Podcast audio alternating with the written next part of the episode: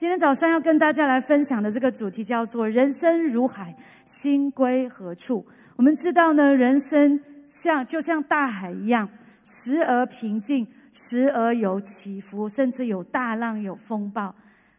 大海对人的感觉，就像有一句话，有一句话说的：“欺山莫欺水。”就是你可以去欺负那个的山，但是你千万不要欺负海，你不要欺负水，因为你不知道。很多时候，在海底的里面有很多的未知，有很多看不见、看不清楚的东西。那时候，人生就是这样子，人生就是有很多我们没有办法预测，没有想到转一个弯，竟然会面对这样大的一个挑战，没有想到在快乐的时光的当中，忽然间来了一个惊叹号。人生如海，人生变幻莫测。在人生的当中，唯一不变的就是变。我们很多时候都会经历各种各样的变化，从年岁的变化、身体的变化、我们健康的变化、人际关系的变化、经济的变化、工作的变化，太多我们没有办法掌握的事情。然而，这个时候很重要的一个问题，我们要问自己的就是：到底我们的心的方向在哪里？到底在这么多的变幻莫测的当中，我们是否有一个的对象，有一个的人，我们的心是可以放下来，是可以放心，是可以休息，是可以安息在他的手中？是否有一个的对象，我们可以来依靠？甚至是我们做基督徒，我们口中所说的主啊，我可以依靠你，是否在关键的、关键的时刻，我们想起的？真是我们这一位神啊？是否人生就要随着这个大海的风和浪漂泊不定，还是我们需要力争上游？今天我们要从一个传奇人物，一个圣经的传奇人物，我们要来看，看从他的人生的当中，他的人生确实如海，一个。卑微的出身，到最后，神托付他做他自己没有想到的事情，就是摩西。在他的人生的里面，他遇过高山，他遇过低谷，直到他离开世界，有一个不变的事情在他的生命，就是他与神同行，他的心从来没有从神的身上转移，以致他。即使经历沧桑，即使经历人生的高峰和低谷，甚至有失败、有失望的时候，他仍然坚定的依靠这位爱他的神。他亲眼看过这位行神迹奇事的神。我们看到摩西的一生是一个非常戏剧化的一生，像连续剧里面的角色一样。因为埃及王下令要杀害以色列的男婴，所以他竟然呢，在那个逃，在那个的时刻，他竟然被他自己仇敌的女儿，埃及王的女儿拯救了，并且呢，为他取名。从此以后，他在敌人的文化跟环境的里面长大。后来，他发现了自己的身份，有一次不忍心看到自己的同胞。被埃及人打的时候，他出手相救，不小心打死了对方。事情传到法老的耳中，法老决定追杀他。于是他逃离了这个这么多年抚养他成长的一个环境，还有一个同时也让他混乱的地方。他以为逃到了米甸这个地方，从此可以成家立业、养儿育女，过着平凡。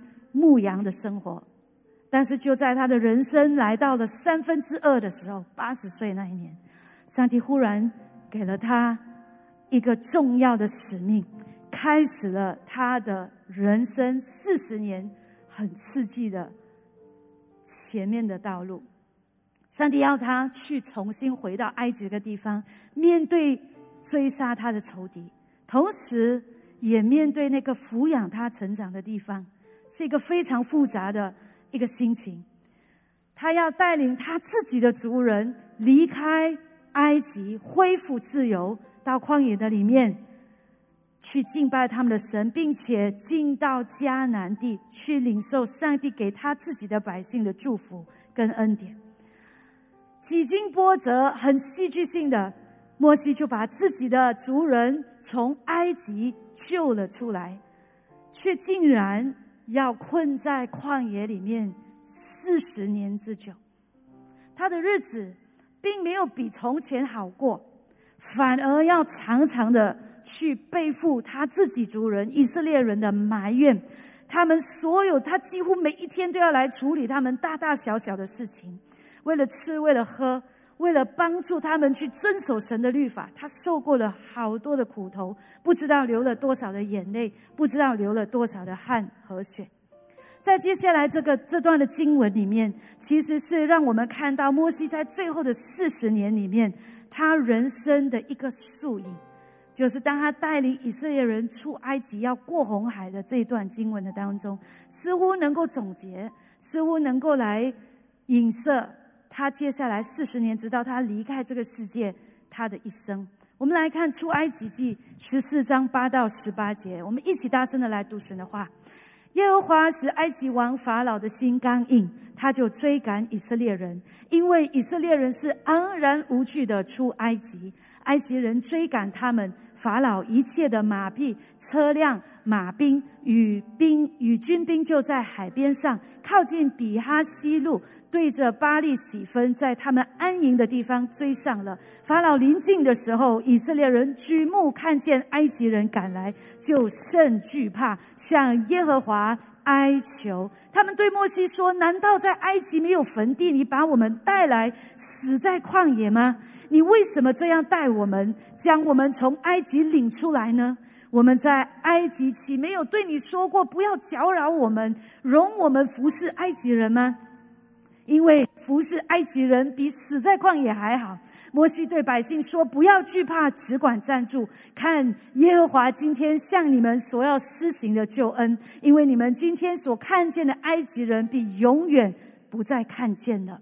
耶和华必为你们征战，你们只管静默，不要作声。”耶和华对摩西说：“你为什么向我哀求呢？你吩咐以色列人往前走。”举手向海伸杖，把水分开。以色列人要下海中走干地，我要使埃及人的心刚硬，他们就跟着下去。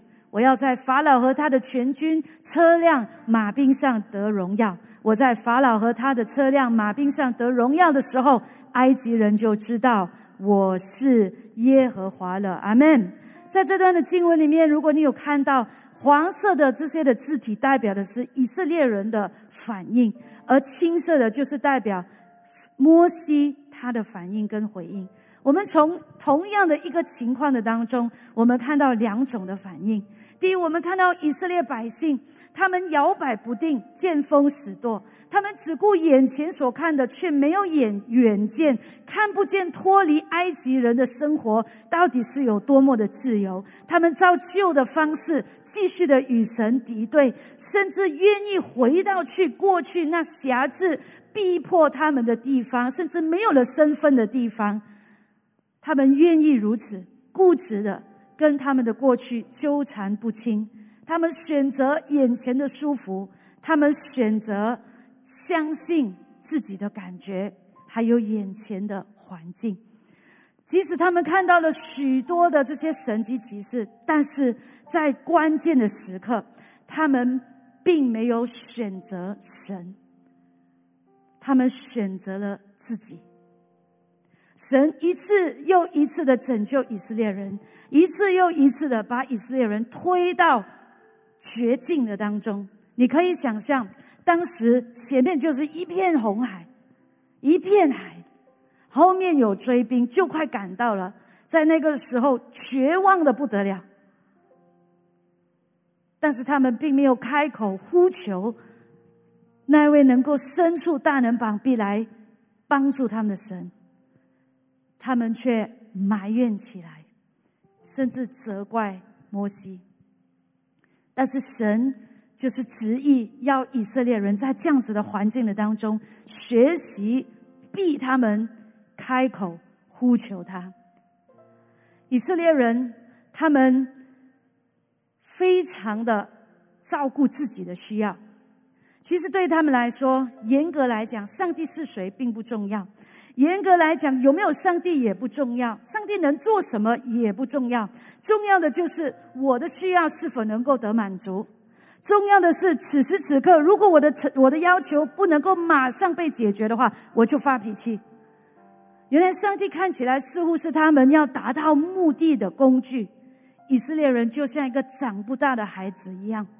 总是把上帝的底线推到最后，要来试试看神的耐心有多少。当他们真的要来面对自己的行为的后果的时候，他们才猛然发现自己承受不了。今天我们的人生，我们回我们回回来看我们自己的生命，我们是否也像以色列人一样？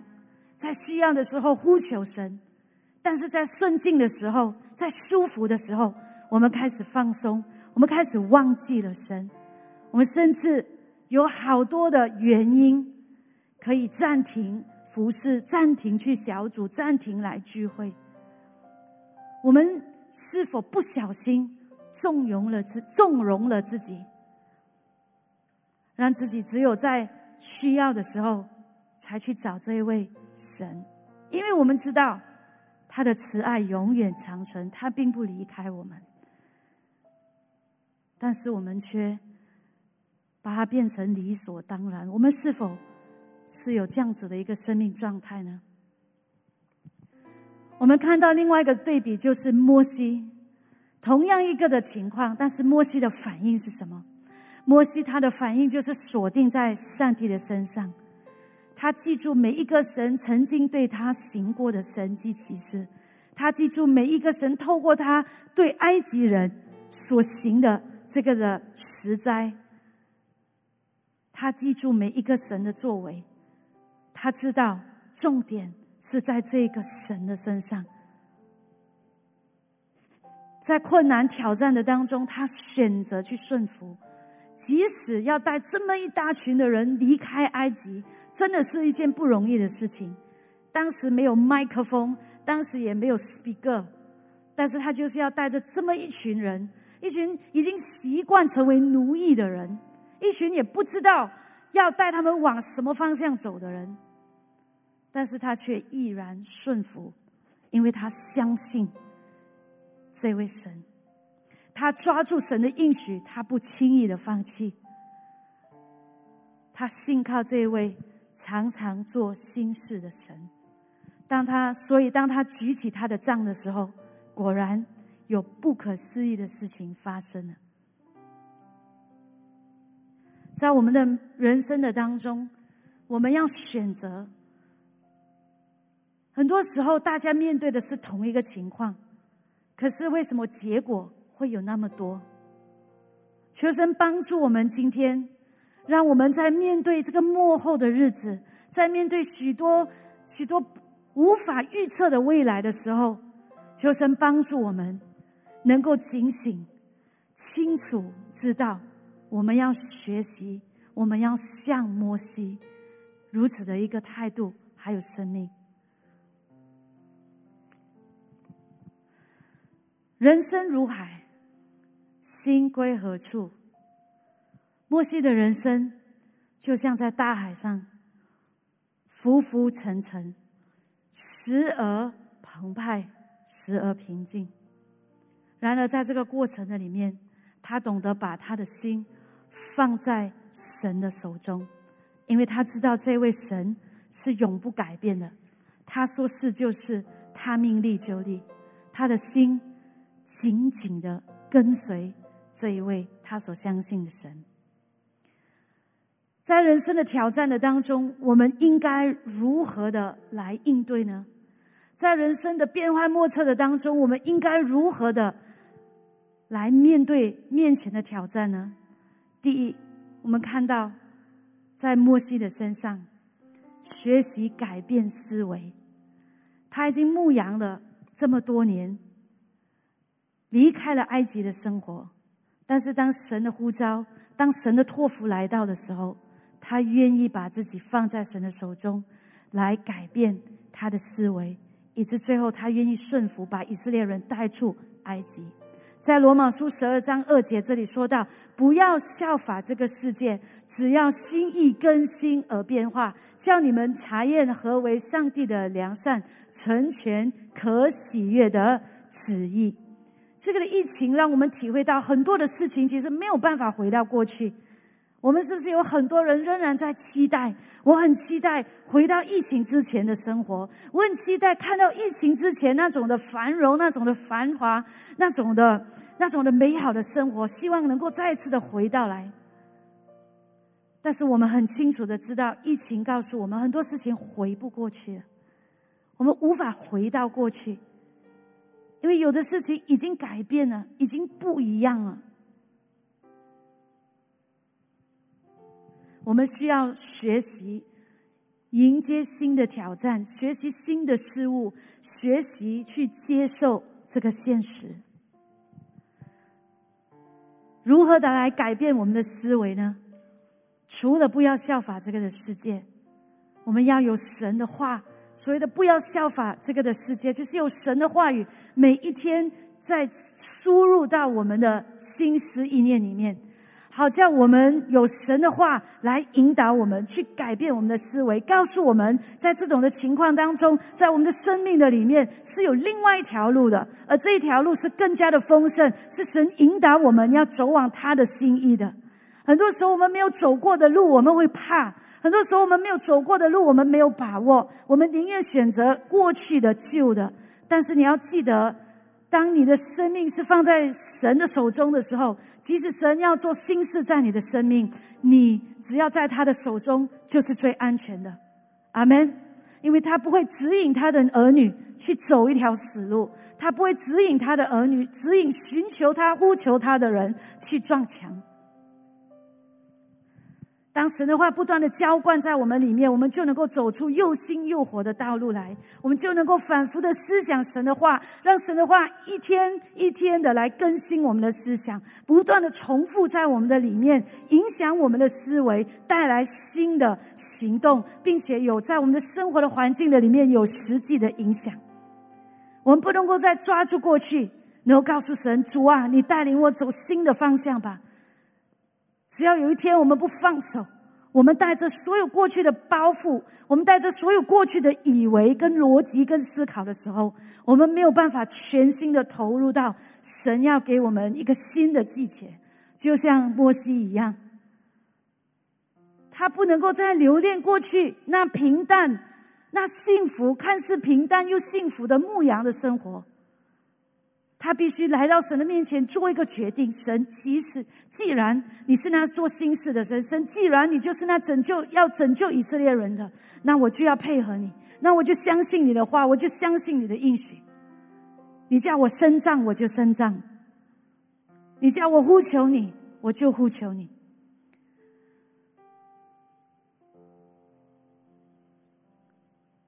摩西遇见神之前。原来他是否定他自己的，就在那个燃烧的荆棘的面前的时候，摩西他多么的没有自信，他跟神说：“我不会讲话，我左口笨舌。”神说：“我会帮助你。”他又跟神说：“我这样这样不会，这样这样不会。”到最后，神说：“你做而已。”他是一个从一个没有自信的人，后来背负起带领以色列人出埃及的责任。去与这个的法老王面对面来来对战，因此神他他他常常开始常常跟神来祷告，常常跟神来呼求。当神跟他不断的建立这个的关系跟连接的时候，他不断的被更新、被转化、被改变，以致他在接下来的四十年在旷野的当中，他能够继续，无论环境有多恶劣，他依然能够紧紧的跟随着神。我们的思维要不断的更新跟转化，好叫我们能够认同神所认同的。我们要去同意神所认为是美好的。在我跟婉伦养育我们三个女儿的过程当中，有太多的机会是必使我们要去改变我们的思维。在很多的时候，我们发现我们的女儿不像我们从前我们自己小的时候。如果我一直以为我能够像我爸爸用的那一套，用吼的，用压下去的，来用在他们身上的话，是没有效的。为什么呢？因为我试过，而且非常的沮丧，还很失望，甚至自责、指责自己为什么不是一个好的母亲。当我的思维没有被更新的时候，我就把自己推向一个死角的当中。比如说，我让我的孩子说：“你要帮助我去洗碗，你们一定要吃完饭以后要自己洗碗。”但是我相信我们这里所有的父母，甚至我们自己成为孩子的时候，我们都知道，洗碗是一件多么痛苦的事情，对不对？如果我们可以逃避，我们就逃避，我们就不会去洗碗。我的。我的当可是当我们长大了，我们做父母的时候，我们就会觉得，为什么洗一个碗会这么难？为什么你没有体会到我的感受？所以在这个过程的当中，有无数次我问神：为什么这样难的神？为什么没有一本 manual 告诉我这个女儿应该怎么样处理，这个应该怎么样处理就好了？但是你知道吗？每一次的死角。每一次的这样子的一个挑战，你的思维的极限的时候，就是经历神恩典的时候。所以我问神应该怎样？我这样子再继续跟他骂下去的话，我连自己我都很讨厌的。所以呢，其中一个方法就是我要跟他一起洗碗，跟他们一起洗碗，然后在洗碗的过程当中要弄得很开心。他讲他的，他讲他的。他讲他学校发生的事情，我就讲我的、我的、我的服饰上的事情，我的生活上的事情。我需要不断的更新我自己，我需要在适当的时候把我的嘴巴闭上，我需要在适当的时候不再唠叨，我需要心意更新而变化，以致我在做母亲的过程的当中，我不会到半路的时候我去投降。而是能够完成神给我的托付，去养育这三个的女儿，让他们成为敬畏神的孩子。所以在这个过程的里面，我们需要接受新的事物，与神来同行。因为神是做新事的神，已经过去的，但是只有在神的里面，我们一切都能够被更新。即使环境会挑战，但是别忘记我们所相信的神，他的专长就是叫我们得胜有余。阿门。上帝的信实，人是无法左右，人是无法改变。所以，当你在急难、你在患难的当中，记住，上帝不会因为你的情绪，不会因为你的环境、你的思考模式、你的逻辑，或者是你处理的方式而改变他自己。他永永远远，他说他是信实的神，他是信，他就是他说他会帮助你的神，他就是会帮助你。所以，与其固执的要做我们自己想要做的事情，倒不如把这个的坚持放在坚持相信神的话语上面，坚持去行神的话，直到你看到效果为止。阿门。第二，我们看到在人生的挑战的当中，我们要如何的去应对呢？就是我们要改变我们的习惯。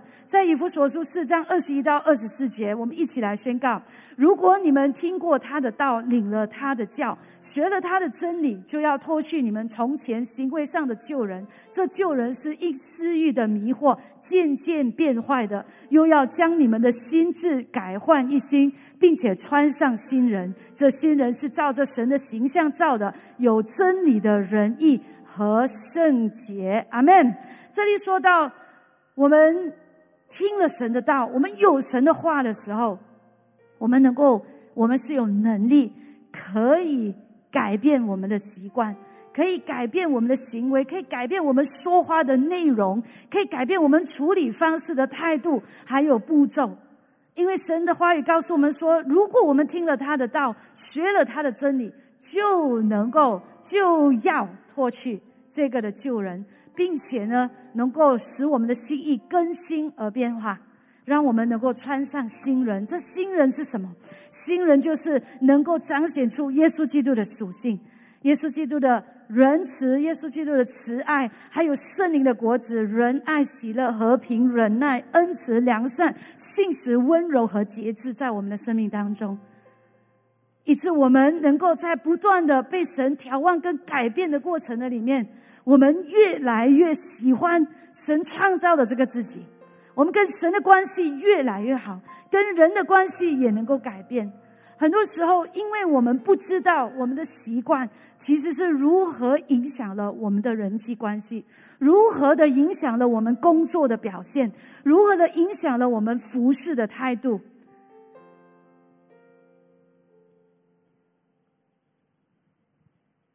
所以，今天我们要来求神帮助我们，把自己放在神的手中，要来学习接受改变，而改变。是唯有当一个人愿意去改变的时候，你才会改变。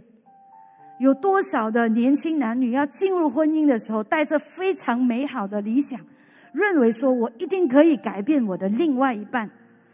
但是当你进入婚姻的时候，你就知道这个是一个骗局，你没有办法改变你要嫁的人，或者是你要娶的人，除非他自己愿意。所以今天我们要来学习，怎么样的在神的话语的当中，我们顺服，学了他的真理，以致我们的生命能够结出仁义和圣洁的果子来。今天如果你还没有认识耶稣的话，让我告诉你，习惯是可以改变的，因为有一位帮助你的神，他一定能够给你一个方法、一条路、一个的资源，使你能够改变。成为一个更受欢迎的人，使你成为一个更有效率的人，成为一个人际关系更好的人，一个能够管理自己情绪的人。以色列人即使在过程的当中，他们有神的律法，他们有神迹骑士，还有神的同在，却每一次要试探神的底线。摩西辞了下山。他们就开始回到奴役的习惯，想着没有办法，想像没有依靠的人一样，他们拜起了金牛犊。他们环境差的时候，又再一次的埋怨。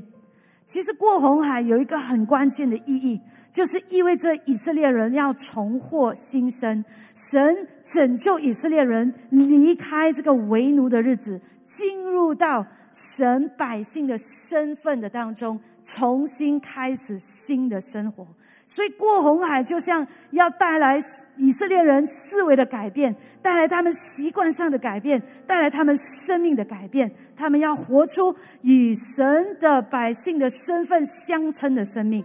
所以以色列人从从以色列人当中，我们要学习，我们要吸取教训，就是接受了神的话语，要接受神的管理。只有这样，我们才能够脱去旧人，穿上新人。习惯是什么？就是一个固定、不断重复的做这同一件事情，固定的、不断的重复做这同一件事情。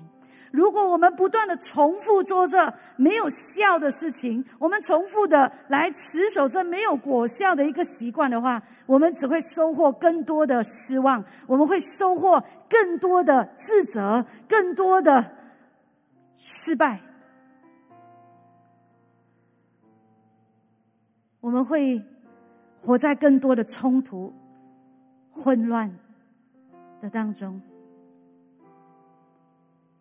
但是，如果我们开始改变习惯，就是我们不断的、固定的重复做着能够叫我们经历神的恩典、活得更丰盛的习惯的时候，我们就能够不断的经历神的恩典。不断的经历得胜又得胜，即使在过程的当中会有失败的时候，会有做错决定的时候，但是不没关系，让我们继续不断的、不断的重复的做着，我们就能够改变我们的习惯，不断的重复的来读经祷告，即使错过了一天两天没关系，最重要的是站立起来，我们重新再来过，重新再开始，不要放弃。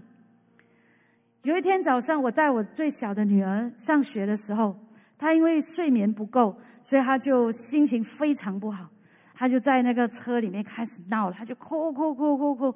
我没有办法去控制他的情绪了哦。那么呢，我一开始的时候，就是因为我也我也不耐烦了，因为要上班的时间也到了，所以我就开始不耐烦，就开始用压下去了，他就更加的反弹了。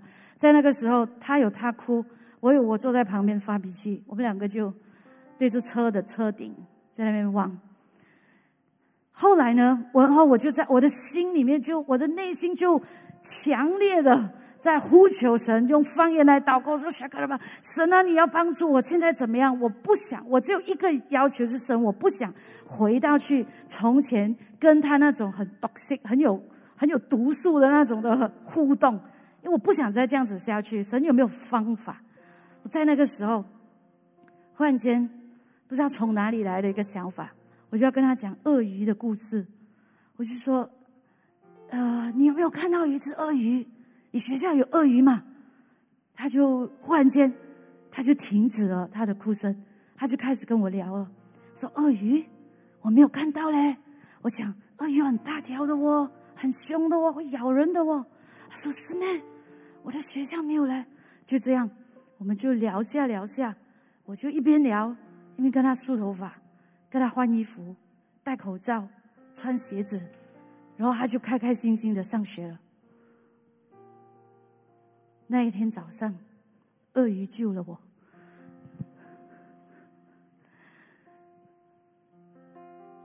在改变习惯的过程当中，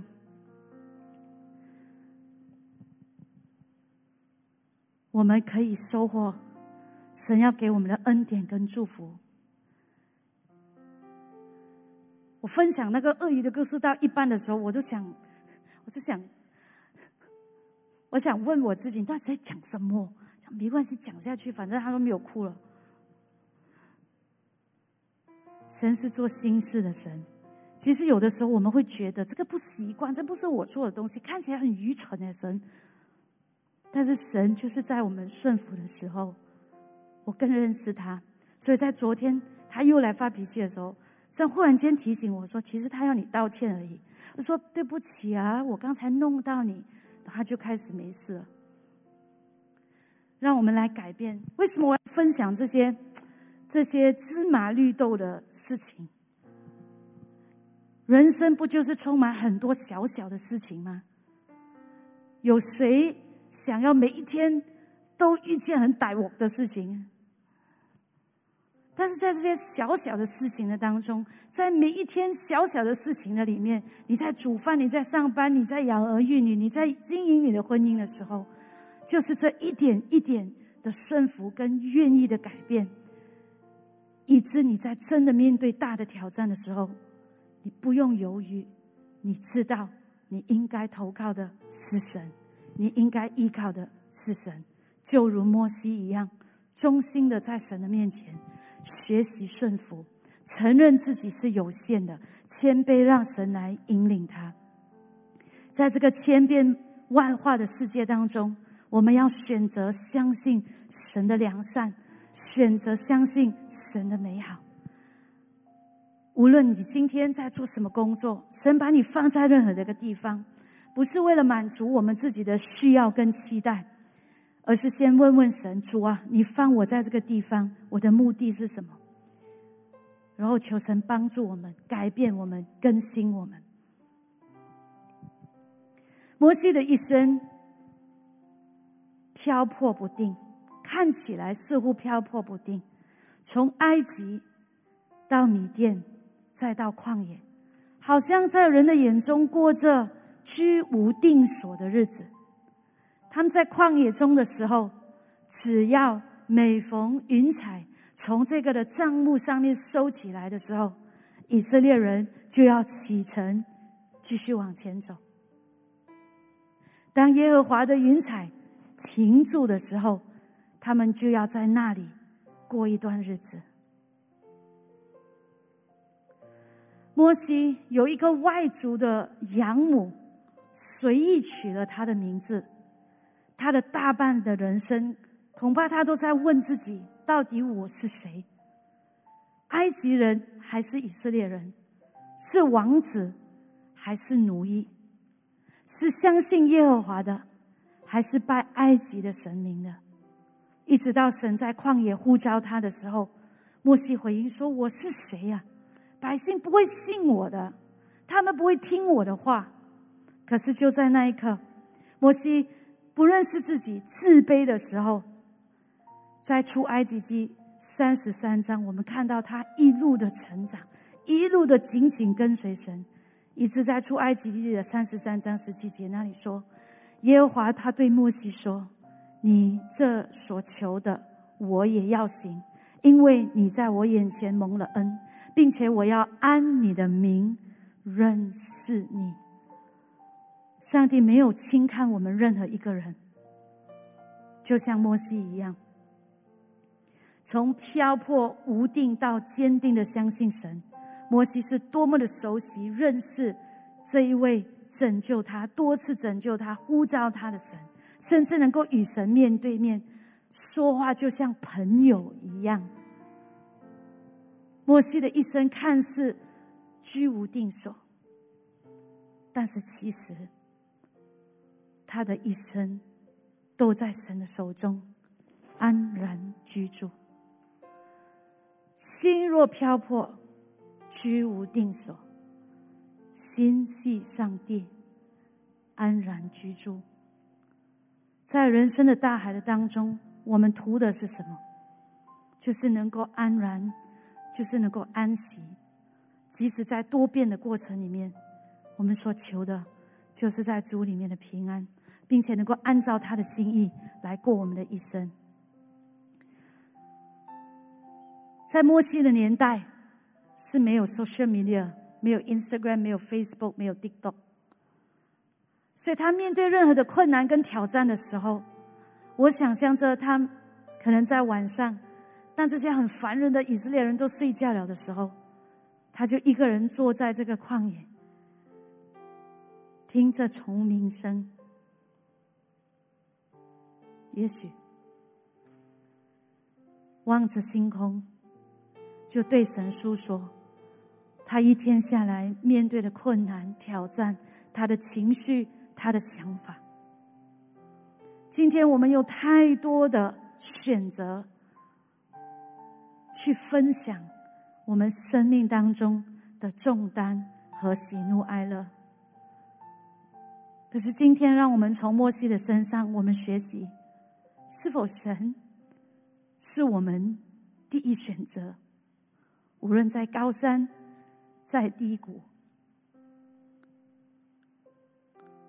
我们是否是第一时间转向神？我不是说社交媒体是错了，我的重点是，我们的心是否是让神首先来占有，首先来占据，还是特定的时候，例如我们高兴或者是顺境的时候呢？摩西最后的关头，也因为他的环境还有族人的催逼底下，他犯下了无可挽回的挫折，错无法挽回的错误。因此，他跟他那一代的人一样，脚步只停留在旷野，没有办法去到应许之地。在晚年的时候，他就是远远的眺望着这个应许之地，一个他没有办法进去的应许之地。他最终没有进去。对我们很多人来说，可能这个就是他一生的败笔，他一生的污点。但是摩西的一生，神并不是如此看他，神并没有如此盖棺定论，摩西就是一个失败的人。上帝看见摩西的一生，紧紧的跟随着他，紧紧的依靠他，顺服他。以致在《生命记》三十四章七九到十二节，是这么形容摩西的：摩西死的时候年一百二十岁，眼目没有昏花，精神没有衰败。嫩的儿子约书亚，因为摩西曾安守在他头上，就被智慧的灵充满。以色列人便听从他，照着耶和华吩咐摩西的行了。以后以色列中。再没有兴起先知像摩西的，他是耶和华面对面所认识的，耶和华打发他在埃及、埃及地，向法老和他的一切臣仆，并他的全地，行各样神迹奇事，又在以色列众人眼前显大能的手，行一切大而可畏的事。摩西的一生虽然经历挫败，但他仍然能够重新站立。他没有让自己继续的沉溺在。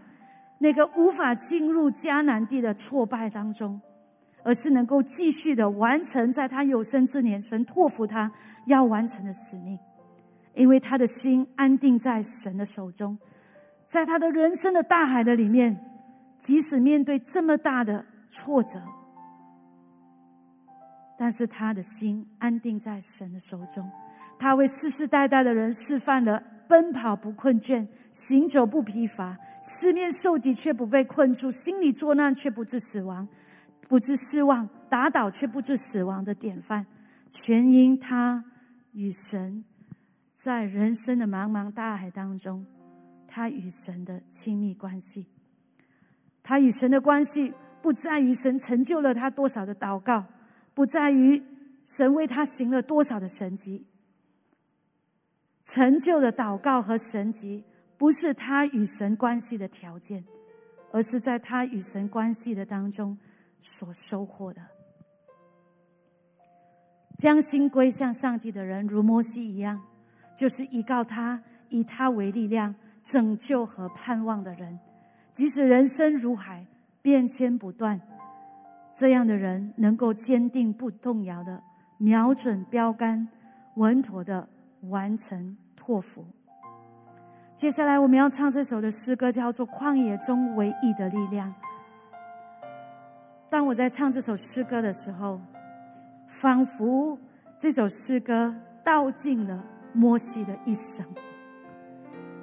他对神的敬拜，他对神的感谢，他对神从来没有忘记的这份爱，因为他相信了这位神。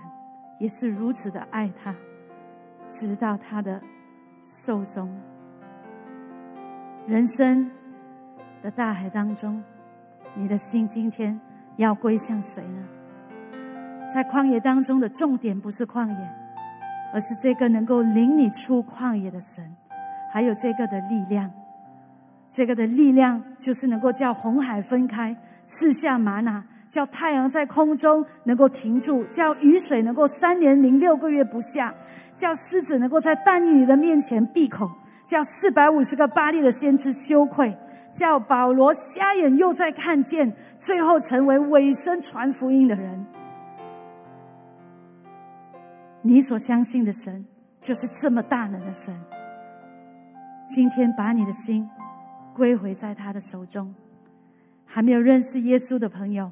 我邀请你今天就能够来接受这个大有能力、爱你到底的神。我们一起站立起来，我们来以这首的诗歌，我们来回应我们的神。你是爱我的哈利路亚，是的主啊，感谢你。望中，你仍然不停地运行。你不愿我停留黑暗中，不停追寻我，直到我的自由。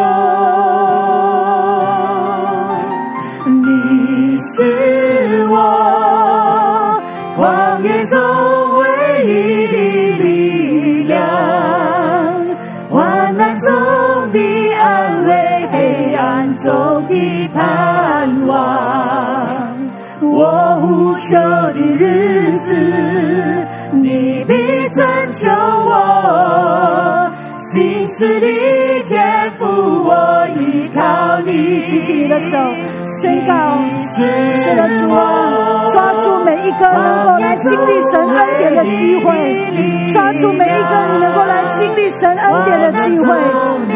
举起你的手，敞开你的心，说：“主啊，我需要你，我呼求的日子，你必拯救我，心事里天赋我依靠你。宣告，阿爸父，我是尊贵的儿女，你教我如何用权柄征战。用笑脸帮助我，把所有的咒诅为祝福。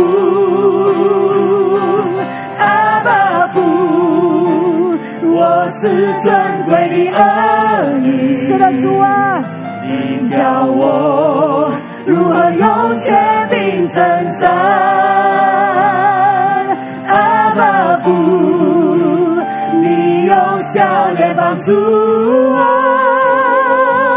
我所有的手足为祝福，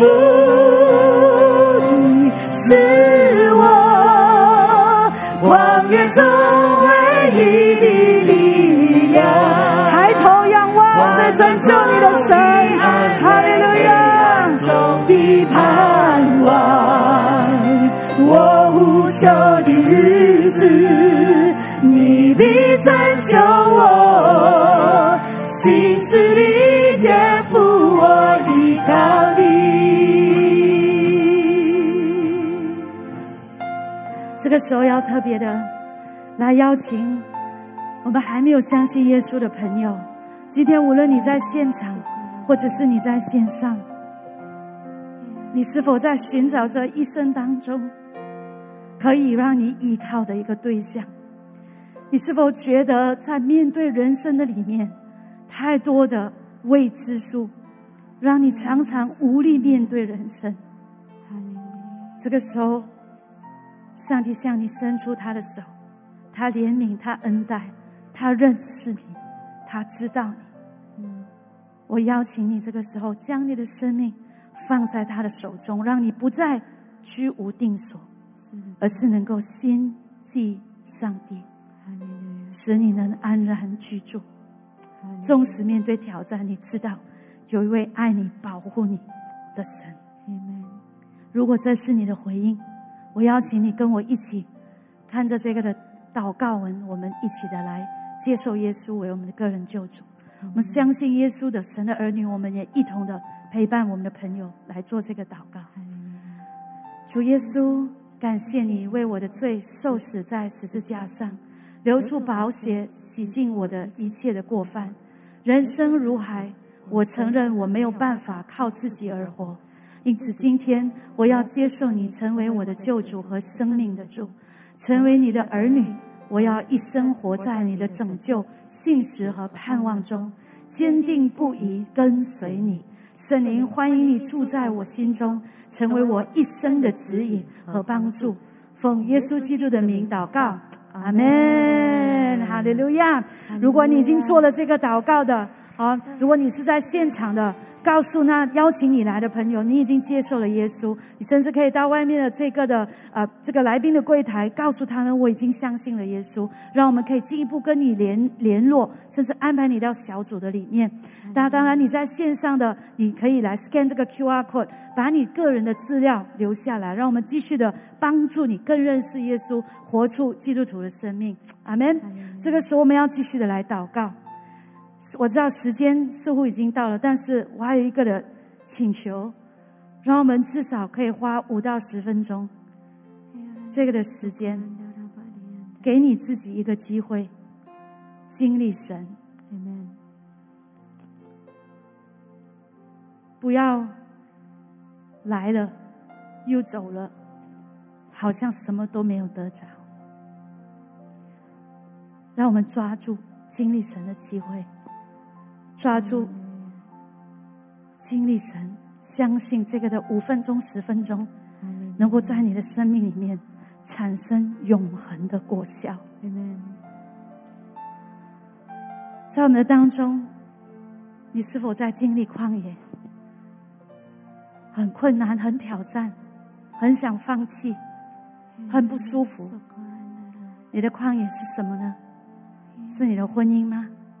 是你的工作吗？是你的人际关系、你的健康吗？你今天可以来到神的面前，因为他定义爱你到底，帮助你到底。你是否留恋着过去有的人？你是否还在留恋着过去，还希望回到过去，以致你逃避现实，停滞不前，裹足不前，生活过得一点冲劲都没有？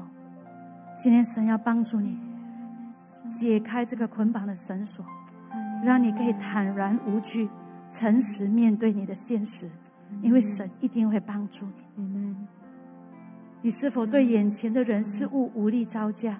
你需要神给你恩典、给你智慧、给你帮助，就像摩西一样，他不会他就来求问，他有困难他就来求问。这是第一批的人。如果是你，等一下。我邀请们可以来到前面。第二批的人，你一直在追求金钱，在追求成就、社会的地位，在追求肯定跟认同，甚至你觉得你要经营一个你所谓的幸福家庭跟胜利的人生，但是你的内心深处常常觉得不够，常常没有办法满足，甚至你。没有安全感，那个心好像居无定所。第三种人，特别的要鼓励那正在经历一些挑战，甚至你从来没有想象过，神竟然会托付你，给你这么大的一个责任的。今天神似乎要鼓励你。神，他相信你，信任你。可能对你来说，你自己而言，你不会选择走这条路。但是，因为你愿意顺服神，所以你放下你自己的决定，毅然的回应神对你的呼召跟安排。我感觉今天神要鼓励你，神要对你说：“孩子，我与你同在，正如我与摩西同在一样。”而这个过程，也许。不是你理想的，但是却是塑造你成为我眼中理想的你。祝福你今天领受勇敢刚强的心，如同摩西一样。即使面对挑战跟挫折、失望，也不会打倒你，不会让你动摇，因为神要用他的话语鼓励你，亲自的扶持你，完成托付，完成使命。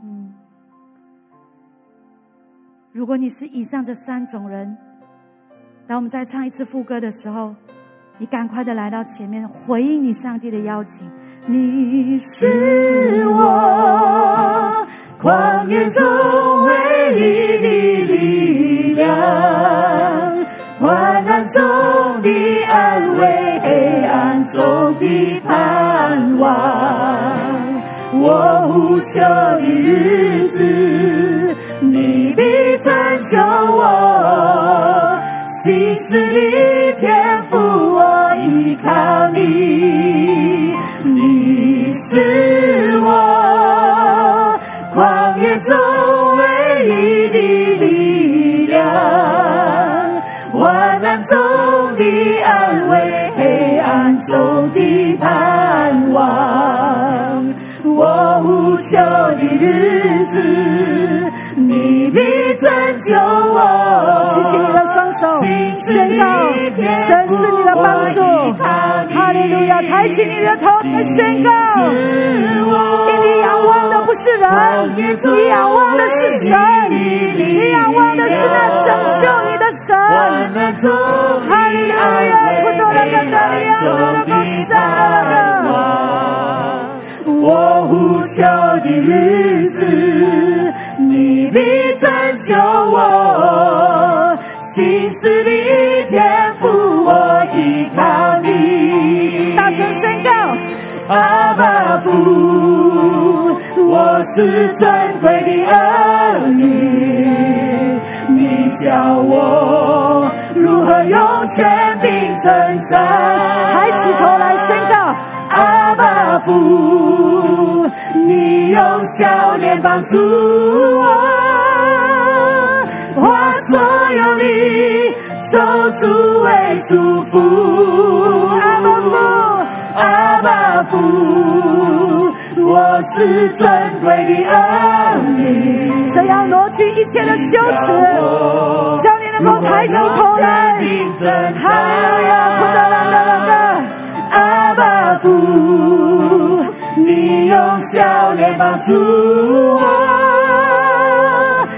所有的受主为祝福。你是我旷野中唯一的力量，患难中的安慰，黑暗中的盼望。举起你的手，领受，你一边的来唱，一边的来宣告，你就一边的来领受神在你身上，哈利路亚的工作。我依靠你。开声的来祷告。当音乐继续的在弹的时候，开声为你自己的环境来祷告，开声的来回应神说：“主啊，伸出你的手来，把我从水深之处拉拔起来。你如何的拯救摩西，你今天也要如何的来拯救我。”哈利路亚，库多拉格达里安多拉格，主啊，帮助我。呼求神说：“主啊，救我脱离，救我脱离凶恶，救我脱离贪婪，救我脱离金钱的诱惑，脱离这个的不安全感，没有办法满足的心。主啊，你给我的不是这样的心，你给我的是儿女的心，叫我能够安然居住，叫我能够刚强壮胆，叫我能够有能力转向你的。”库多拉嘎达里亚达哈利路亚！继续的来祷告，说是的，主，我相信你，我相信你的信实，你托付我的，你给我更大的责任的，对主来回应说，主，我愿意，主，我愿意站在你呼召我的地方。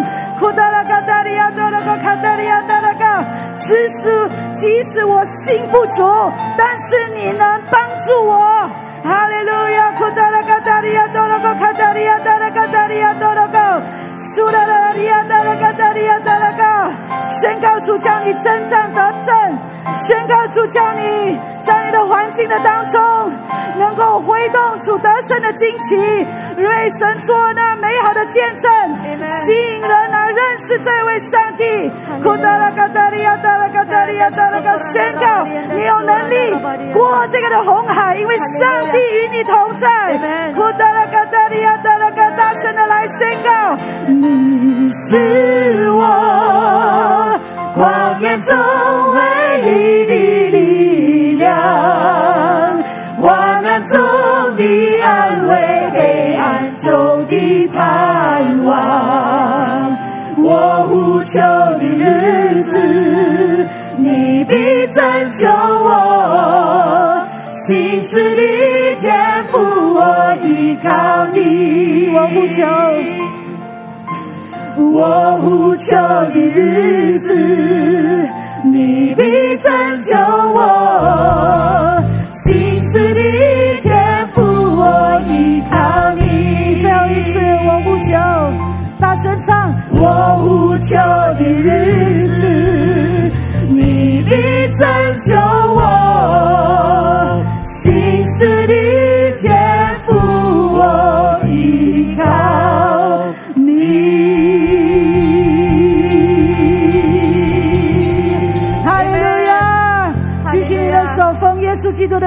所有来向你呼求祷告的，都封存在你的里面，按照你的心意跟时间，成就那关乎你百姓的事，让他们是抬起头来的神的儿女，他们能够在旷野、在红海的面前，甚至在生命当中法老的面前，能够宣告神的得胜，能够得地为业，能够为神做那美好荣耀的见证。主不在乎他们是谁，而是在乎谁是他们的神。主啊，我们感谢赞美你，封存祝福你的百姓，奉耶稣基督的名字一起说阿门，哈利路亚。最后，我们以这个宣导文，我们来宣告，宣告神的祝福在我们的生命当中。来，起，主啊，你世世代代做我和我一家的居所，我生命的主权交给你，请你来管理我的一生，改变我的思维和习惯。虽然人生如海，会有起伏高低，但我要因神救我的神安然居住。我要专心仰赖神，不依靠自己的聪明，在我一切所行的事上都要认定你，你就必指引我的路。求你指教我怎样数算自己的日子，好叫我得着智慧的心，艰辛依赖你。在逆境中能显出神的荣耀和信实，在挑战中能大声宣告你的得胜和慈爱。一起说阿门，哈利路亚。